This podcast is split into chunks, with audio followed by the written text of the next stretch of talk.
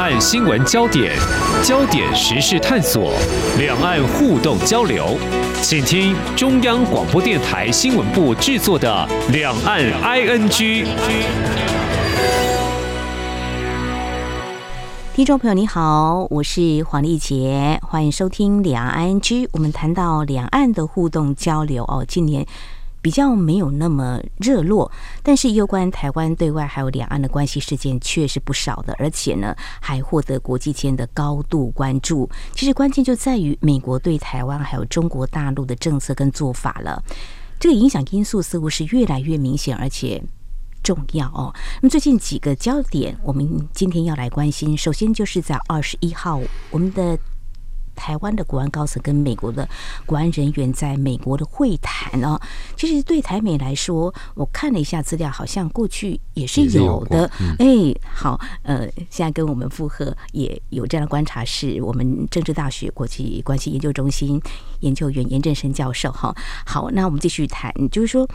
可是对台美来说，因为这里你有没有关注，它也有很多的有台的法案嘛，嗯、这个点或许也可以来观察。还有最重要是时机点、嗯、啊，我们要谈这个台美高层会谈，在这个时机，当然我们可以来看国际的。现况，你看俄乌战争，呃，美国跟中国大陆最近呢也呃，针对这个议题也有一些交锋。最重要的是这个气球事件，我们也在看后续他们会不会持续来沟通，呃，双方的这个外交人员有没有再进一步会面的可能哦？那另外呃，谈这个相关的，我们会感觉如果有友台法案的话，那就是。台美关系好嘛？那相对美国跟中国大陆关系，嗯、很多人会以对立啦，嗯，或者甚至是对抗啦、嗯、这样的字眼来形容。当然，台美关系是相对比较好的。嗯嗯、不过在这种情况之下呢，却最近啊、呃、有呃这个要美国。毁灭台湾的呃这样的言论出来，我们怎么样来看呢？哈，我想在台湾我们是有不同的观点跟立场，每个人所持的看法不一样。我们在今天特别邀请正大国关中心研究员严振声教授来为我们解析探讨，非常欢迎严老师，你好。好，主持人好，各位听众大家好。那我想第一个就是台美的关系，有的时候啊，真的也会随着。美国跟大陆的关系而有一些变化啊，那当然，美国一般来讲啊，他们的国会对台湾长期的支持，这个是确实存在的。那美国现在啊，反中的情绪也是一个两党的共识啊。那不仅是两党，也是行政跟立法部门啊，都大概同意的。那而且还包括啊，过去我们知道，在美国有一批是比较没有这么主张跟大陆交往的，就是包括学术界，嗯啊，可能也包括这个企业界，因为他们觉得大陆市场很大嘛，啊，所以企业界就是希望我们英文叫 engagement，就是要跟大陆交往。可是那美国也认为说交往是好事，嗯，但是呢，经过了二三十年来，他们或者四十年了，现在他们感觉上面觉得是说。我们过去交往是希望大陆啊跟我们做生意开放了以后，那会不会他们会比较走向多元啊或民主？所以有一个说法就是叫和平演变论啊，就是我用和平的方式跟他做生意，慢慢他说你看这个韩国跟台湾过去也是这个样子历史嘛，就从威权到民主啊，那就是美国给了台湾跟韩国他们。这个市场，我们出口都是以美国的市场为主。那最后有一个中产阶级的兴起，慢慢大家开始呃对政治的这个参与啊有更多的要求。那他们也认为说，哎，说不定大陆也可以走这个模式。那现在看起来他们放弃了，觉得说我们交往了个半天哦，我们所期待的这个民主大概并不会来，而且感觉上在习近平领导之下越来越威权啊，所以这个会让。本来还觉得说交往会有好处的，就认为没有办法。那这一些现在就等于是变成被动了，因为美国国内就是因为贸易的关系或者其他的啊大陆的人权的问题或者对台湾的威胁问题，就有一批开始已经老早就有反中的情绪。但是现在我这样讲，就是说。呃，仇中的情绪很高，嗯，但是呢，以前的亲中的情绪已经不见了。哦，因为早期我们这样子讲说，美国特别是在这个宗教界，这个基督教界，他们虽然也不喜欢共产主义，嗯哼，可是呢，当大陆改革开放之后，嗯，他们会觉得想到十九世纪了，哇，又有一块可以去宣教的地方，是。又回到那种比较那种想法，说，哎，我们要去大陆去传教宣教。嗯，那结果，哎，大陆后来到最后，现在看起来，习近平这个宗教管制的非常的严，嗯，啊，所以也没有达到那个，所以大部分人就是我们讲说。幻想破灭了，是啊，那这个是一个很重要的因素啊。嗯哼，好，呃，所以现在可以说，美国政府是嗯反中的了，反中的，哦、是是，我们可以用这样的字眼来形容，包括国会也是吧？包括国会，那但是虽然有一些这个我们讲外交官、行政官员，他们可能认为说。不能太情绪用事啊，因为国际的现实是。还是要让你必须跟大陆互动嘛啊，跟就是你还是要解决一些呃，虽然你在很多地方有竞争有冲突是，但是你还是有些地方需要合作，比如说。呃，全球反恐，没错，比如说对抗这个气候变迁、嗯、啊，这个全球暖化的议题、嗯、啊，甚至现在我们讲说这个疾病传染的问题啊，这个流行病 COVID-19 都需要大家合作、嗯、啊，是，是有一部分是可以的，有竞争的层面，但是。政治人物会想到选民现在已经被教育到是一个反中的、嗯、啊。那譬如说美国的选民，我们这样讲，嗯、很多过去这个美国经济还不错的时候，嗯，那他们现在发现了美国的这个制造业都不见了嘛？没错啊，美国现在就剩高科技业，是。可是高科技业啊，就是聘用的人并不是传统美国的白人，嗯啊，或者我们讲高中毕业就可以做的工作，是。比如到这个汽车厂。譬如说去这个我们讲说钢铁厂工作，一个蓝领阶级的工作，啊，他就可以养活一家人，因为又有工会的保障等等，就这些工作都不见了。那现在美国后来就是要他们去再训练，可是在职再训练，他们可能没有办法去做高科技的。那你叫他们再回去做服务业的，那个薪水又少，他没办法跟年轻人竞争，所以这是一个很大的问题。所以这一批人就是。川普后来赢得选举的最主要原因，没有错。美国就等于是看哇，高科技业在美国还是很发达啊。一看西岸的受益的西雅图也好，湾区也好，哎，都是亚裔。哦，都不是白人，对不对？台湾很优秀的，嗯，一些民众呢，也到美国呢有不错的工作机会。然后，其实谈到这个，你看川普二零一八年打这个美中科技战嘛，他就会想见嘛，就是美中开始对立了哦，那中国也崛起了嘛，所以他的实力不容小觑嘛，哈。所以当这个。美国呢，充满这个仇中的这个氛围的时候呢，看他实际的作为。刚刚提到就是二十一号当天，我们就来看最新的，在台湾也讨论很多关注点啊，非常的啊多哦。那就是我们的外交部长吴钊燮跟国安会的秘书长顾立雄，他们两位前往美国在台协会 AIT 总部，跟美国的副国务卿雪曼，还有白宫印太事务协调官康贝尔，还有多名的美国涉台事务官员。他们进行长达有七个小时的这个会谈，媒体都有报道哦。内容当然相信就是国安相关的议题了哦。但是由于也是一个闭门会谈哦，也让外界有很多的想象空间。呃，在这个会谈当中呢，或许我们来看几个点，就是说，哎。它的形式，或者说呃，它的层级，这个层级过去也有吧？是不是在一九九七年包括哎，就就是丁茂时也去过啊，美国。那台海危机之后嘛，啊，那我们也看到，其实李大为在当国安会秘书长也去过啊。但是呢。他们现在讲的就是第一个说这是在好像进到华府，可是又不是在华府嘛？是啊，因为是在 Virginia 啊，就等于隔了一条波多马克河。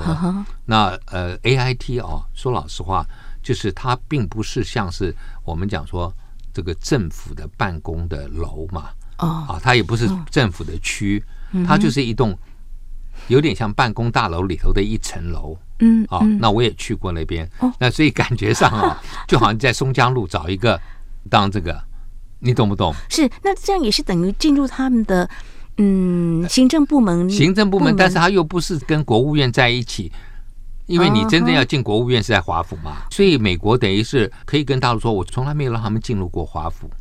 哦，是啊，嗯，就是只到了波多马克河的另外一岸，看得到华府而已啊，没有正式进来。嗯，你看这个讲的就是他可以这样子来解释啊，然后呢，他的整个内容又不讲得很清楚，所以你也不知道他们谈了些什么。对，但是呢，有一些照片呢，美国我觉得有的时候是拿台湾来当做跟大陆叫板的一个筹码。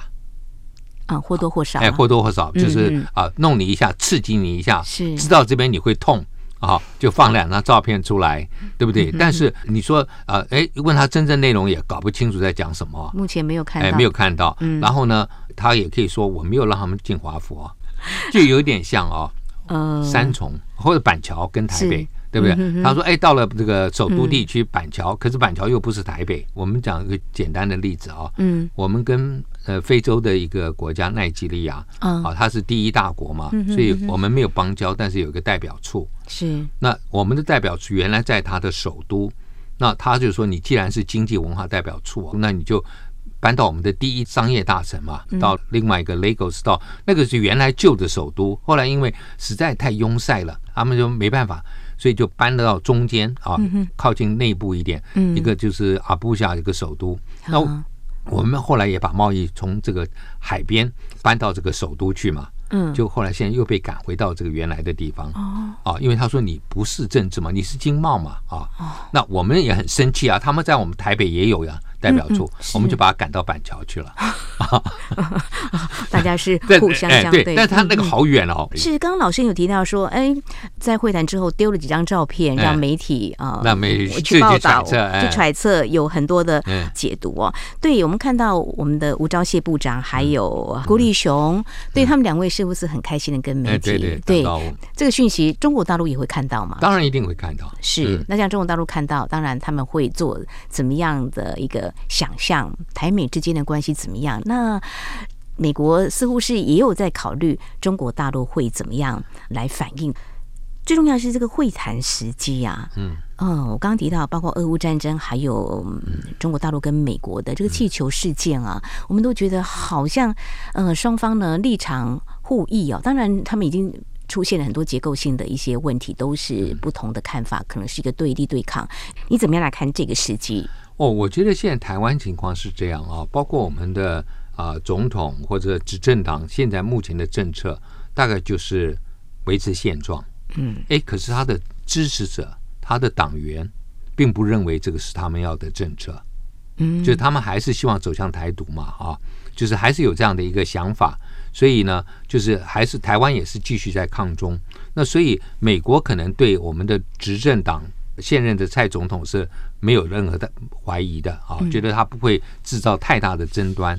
可是去年年底的这个地方选举，九合一选举一样，大家也发现你好像控制不了你的网军了啊，就是网军会讲的一些东西，可能会造成影响很大的这些矛盾冲突，甚至破坏两岸关系都有可能。那同样，现在如果民进党的下一任的总统候选人确实是赖清德，那他过去讲的话。会不会有一些影响？对美国来讲，美国是希望你们都是维持现状，就不要动啊。我跟你很好，但是你绝对不要去啊，就是认为关系好了，你就是希望走向独立啊。那这个美国当然不希望。那因为你只要说是宣布独立，等于对美国来讲就是一个片面改变现状。他是要求两岸都不要片面改变现状，就是维持现状嘛。嗯哼。大陆也不能武力犯台，那台湾也不能宣布独立，这是美国最希望的。但是为了要保证让大陆就是不会啊这个武力犯台，你美国要支持台湾，某种程度有一种贺主的力量，就说哎，大陆想万一要用军事犯台的话，那很可能美国会来帮助。嗯啊，那美国又怕说呃，他承认或者承诺，嗯，要。军事保护台湾的时候，那台湾就变成有恃无恐，就敢宣布独立了。哦，哦，所以美国要讲的模糊，就是为什么我们常常讲说战略模糊啊？我们他们美国常常讲这个，他就是两方面都不希望你们轻举妄动。哦，那所以美国现在的状况更是如此啊！我们刚刚看到拜登在乌克兰，你刚刚前面提到一周年嘛，那拜登也去了乌克兰，也做了很多承诺。今天我也听了最新的这个提供的援助啊，也宣布了嘛，啊，好像是二十亿美元吧，啊，那所以这些援助都在，那表示说美国很不希望在亚太地区再搞一个新的战场，嗯，他要专心在乌克兰这个战场。嗯，所以也有可能啊，找了我们的高层去，就希望说，大概我们跟大陆的互动最好不要这个在我们叫节外生枝，或者有些擦枪走火的状况，让美国无暇他顾。因为美国现在虽然他没有实际上面啊投入军力在乌克兰，但他武器啊什么都不断在供应嘛。那也因为这样而影响到提供台湾武器的这个时程嘛，都有耽误了。所以我相信他也要跟台湾取得一个谅解，就等于是你让我专心把这个乌克兰这个事情处理完，弱化完了俄罗斯。我可以有更强的、更多的这个实力来对抗中国，甚至中国对台湾的威胁。我觉得大概是这样，就是等于是我们英文讲说 buying time，买一些时间。这段时间希望台湾是平安无事的，就是不要有太多的冲突。但是他没事要跟大陆去叫板，要去谈判的时候，他又喜欢啊表达一下啊跟台湾的关系好，然后呢来刺激一下对岸嘛。嗯哼，好，这是美方的可能的考量哦，就是很有意思。我们也可以看最近美国国务卿布林肯他在参加美国大西洋月刊的一项线上活动，跟他们总编在谈及相关的问题，有关啊俄乌战争一周年，也提到嗯这个台海冲突呢，并不是中国大陆所说的中国内政问题啊。哇，这个中国大陆听了不知道会怎么样哦。但是嗯，就是在慕尼黑的安全会议在上周的时候，呃，布林肯跟中国的王毅这官员会面啊，那其实也谈到俄乌战争，也暗示就是说不要提供给俄罗斯一些致命性的啊一些援助嘛哈。对，那这个都让大家在俄乌战争满一年的时候，想象美中之间状况怎么样。但是刚才老师你有提到，维持现状是美国现在可能要确保的。好，OK，那这样继续看下来的时候，如果说美国有充分考量到。也不想太刺激中国大陆了，哈、嗯，有可能他不希望节外生枝啊，台海升波。那嗯，中国大陆目前看起来反应好像还没有那么激烈吧？还好，我现在目前还没有看到特别的哦，嗯，因为其实你美国要做的还有更多的，还做他要做，比如说未来是不是麦卡锡要来台湾啊？那可是现在看起来麦卡锡可能至少在这个我们总统大选之前可能都不会来。哦，大概要到明年之后，嗯、这是至少是美国众议员 Gallagher 是、哦、他所透露出来的讯息嘛？这个是我相信应该是今年年初嘛？啊、大家都认为麦卡锡要来要来。可是我自己对美国的研究就是说，第一个，麦卡锡是经过十五轮才选出来的、哦、啊，这个众议院议长，所以内部有很多的问题，嗯、他自己党内他要安抚、嗯、啊。是是。然后第二个，他。刚当选之后，当然共和党就想要报复你民主党当年你在众议院多数时候，你弹劾了川普两次，他们很想弹劾拜登，因为拜登的儿子嘛，这个 Hunter Biden 在这个乌克兰的这个状况，没错，所以他们有一批人就要搞这个，那你这个也要注意。那第三个更重要的啊，就是说。美国现在国会面临到的是这个举债上限的问题。那本来二月份就应该要关门了，政府是是。可是呢，我们看到这个叶伦啊，财政部长他们就做了一点我们讲叫会计的操纵嘛，啊，大概可以啊拖到六七月啊。嗯。但是还是要面对这个问题啊。嗯。那共和党说好嘛，你要举债上限要提高，我先砍你的社福预算。哦。啊，那社福预算民主党又不一定要让，所以这个是一个。很大的这个交易啊，谈判，嗯嗯、这个所以麦卡锡不可能在这个时候离开哦啊。那好，那如果说今天要到下半年，台湾又太近选举了，是那更不好。对啊，所以他现在感觉上透露出来的风声说是明年来啊。那我觉得这个也减少很多的。那还有包括美国要刺激大陆，你看他搞了一个国会，搞了一个中国委员会，是本来这个 Gallagher 这个委员会的主席现在也来了。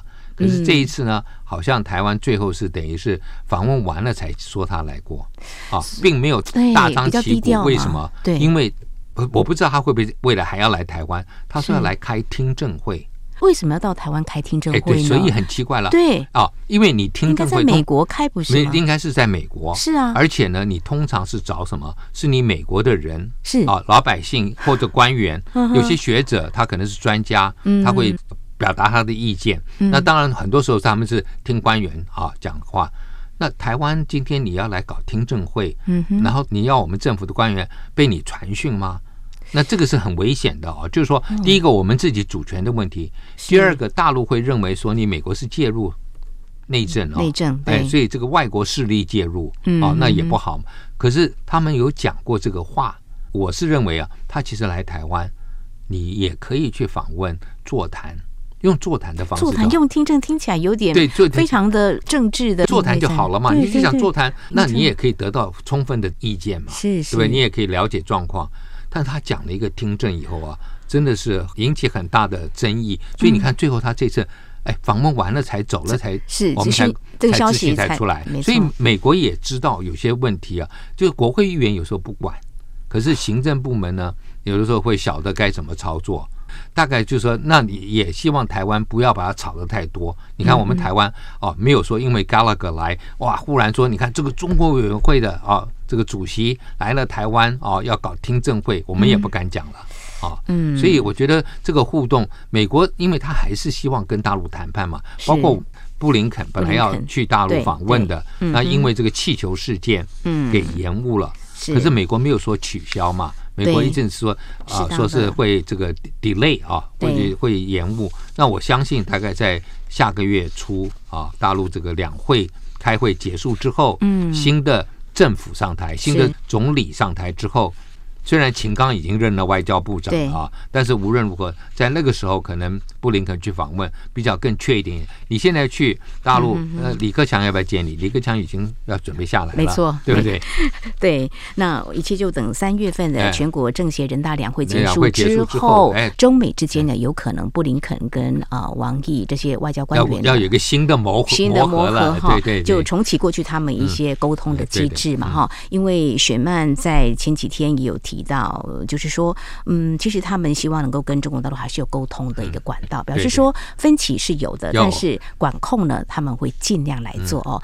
或许中美之间也有一定的默契吧，或者他们还是就是讲的默契，大概就是说我们要有护栏啊，嗯，没有错。啊。我每次讲到护栏，我就跟大家讲，如果你懂得护栏的状况，你去走台湾的横贯公路啊，或什么这种山里头的路，你就知道旁边都会有护栏，是。那护栏不保证。你不会出事，对，但大概不会掉下去，没错，对不对？不保证绝对安全，哎，不保证绝对安全啊，就真的很危险，而且会撞到，但是你可能不会掉下去，是是，随时要留意，对对对，随时要做好管控哈。那谈到这里。台美关系是升温的了哈，嗯、那可是刚刚我有提到，就是说最近有嗯毁灭台湾的计划，在台湾呢，大家开始关注了。呃，这是一个美国媒体人的推文，他说白宫有这样的一个计划哦。可是呢，仔细看了，如果关心的话，会看到哎，好像这个推特文里头也看不出有任何的一些依据啊。呃，我们。就想说，这是谁放出来的消息，还是说这个是一个可靠的消息来源呢？老师，你会怎么样来看？我觉得是这样子哦，就是说，第一个放这个消息的 Garland Nixon，对，他是之前他最早是做警察的啊，那后来就是退役下来以后，也做了一些其他的工作，然后后来就投入这个，变成一个。节目主持人啊，等于是我们讲广播节目嘛啊，那所以有一些固定观众。他的背景其实非洲裔的，还是基本上是一个啊偏左的啊，就是因为非洲裔喜欢民主党这些福利政策啊等等啊，所以他这个立场还是不变，还是属于这种民主党里头的这种进步派主义。但是呢，他又觉得说，你这些新保守主义，他也认为拜登是新保守主义，就是你们在打这些战争。其实只是造就军工复合体，啊，就是让军工复合体这些军火商得利啊，一般老百姓没有好处嘛，嗯，所以他就会去挑战。就觉得说乌克兰战争就是你们这些所谓的战争贩子喜欢发动一个战争，不断的卖武器，你赚钱或怎么样？然后呃，其实你说卖武器是美国跟军火商买武器送到乌克兰嘛，对不对？所以得花政府的钱是啊。那这个钱本来可能有更多可以流到社会福利啊。由于有这样的一个立场，他反而会跟那种共和党的中下阶层的保守派会站在一起。会批判这种政府在国外外交事务上面过度干涉，因为他们觉得说，美国现在我刚刚前面提到的一些白人，嗯，啊，这个传统的这个蓝领阶级的工人，我连工作都没有了，结果还发现你政府在外面打仗，然后赚的钱都是这些有钱人，所以他会从这个角度来看，所以他也在共和党的这些保守人里头，他也有一定的一些知名度，人家也会找他上他们的节目谈啊，所以大概是这样的一个背景。嗯哼，那他推特讲的这个话，对，会不会他在政府里头有人给他这个消息？我们不知道。但是很奇怪的，嗯、就是说美国的主流媒体都没有报，对，对不对？主要的大的电新闻媒体、电视也好，《纽约时报》这些报纸都不报。我说也可以，因为这个可能只是讲错话。但是呢，嗯、台湾引起这么大风波之后，美国应该要有一个回应吧？啊，哦、就是啊，你主流媒体应该说，哎，有这么一个说法，然后经查证没有。嗯或者白宫应该出来讲话。是。啊，但都没有，所以这个就变成更大的一个罗生门，就到底有没有不知道，嗯啊，所以这个是一个蛮大的一个 question mark 一个问号嘛。是因为就在台美关系升温的时候，突然一个呃毁灭台湾的计划，真的是让台湾民众有些不，我觉得这也不能算是太稀奇，因为美国长期我刚刚讲有一个孤立主义的说法嘛啊，美国长期有个孤立主义，包括现在这个在 Kentucky 的一个 senator 啊，就是。啊，Rand Paul 啊，他就是传统美国叫做 Libertarian 公民自由派，就是我不喜欢政府管我的个人生活，嗯，我根本也不希望政府干涉到企业，就是这种完全就是希望就是政府是属于孤立，不去搞外国的事务啊。那这样的人在共和党里头还是有，而且有一些声音，有一些支持度。那所以今天如果台湾也成为一个美国的一个军事上面的负担，他们是不愿意。所以过去。在十几年前，我们就看到有所谓的弃台论嘛，放弃台湾啊。那个时候有人说，哎，趁台湾还有一点点价值啊，我们干脆就放弃支持台湾，然后跟大陆去交换，他美国跟大陆去交换一些东西。那时候就有这样的一个说法啊。他们也认为说，花那么多的钱或者这个啊投资来保住台湾，他们可能最后觉得也不值得保不住啊，可能有这样的，这个是弃台论。那这个十几年前就一直有啊，那而且有那种美国这种现实主义的国际关系里头，现实主义大师也认为说，台湾大概也没有办法来对抗这个大陆的压力啊。他说，唯一的机会已经过了，就是台湾拥有核武。啊，那现在也没有了，不可能了啊。所以他就认为是这样，所以美国会有这样的一些人会这样想法。那这个现在又变成是说，如果今天真的是毁台的意思，就是说我万一放弃台湾了，我根本也不希望你大陆拿到一个宝啊，可能有台积电，可能有什么。OK，好，所以十几年前有这个弃台论，那现在有这个毁台计划哦。嗯、那我们希望美国方面哦，就是白宫是不是能够有一个正式的说法出来，嗯、来让台湾民众知道美国的一些想法，不然我们会觉得，就像我们行政院长陈建仁也被媒体问到有关这个毁灭计划，他。强调这是不实的报道。台美关系到现在史上最好。当然，外交部呃也从一些嗯比较务实面来看，呃，这个消息来源呢，就像刚才老师您所提到的，其实在一些主流媒体没有看到啦，很难获得一些查证哦。那以这几年至少看起来，嗯台美关系是持续正面发展的哦。嗯，美国行政部门看来啊，从这个高层不断的呃展现对台湾和平稳定的支持跟对台湾的坚定承诺，坚若磐石，外交部常说的，呃，我想这个是我们大家可以在后续再继续来观察。在今天呢，我们探讨的是最新的啊两个焦点，就是二十一号台美的。国安高层的会谈，嗯、那另外有这个所谓的美国呢毁灭台湾的一个计划，到底有没有呢？我们会持续的关注。那至于啊、呃，这个台美关系的呃发展未来会如何？美国的考量做法，还有接下来也要看中国大陆的动作。嗯、好，非常谢谢正大国安中心研究员严正生教授今天为我们解析台美啊，还有美国跟中国大陆关系的一些发展。非常谢谢老师，谢谢您，谢谢邀请。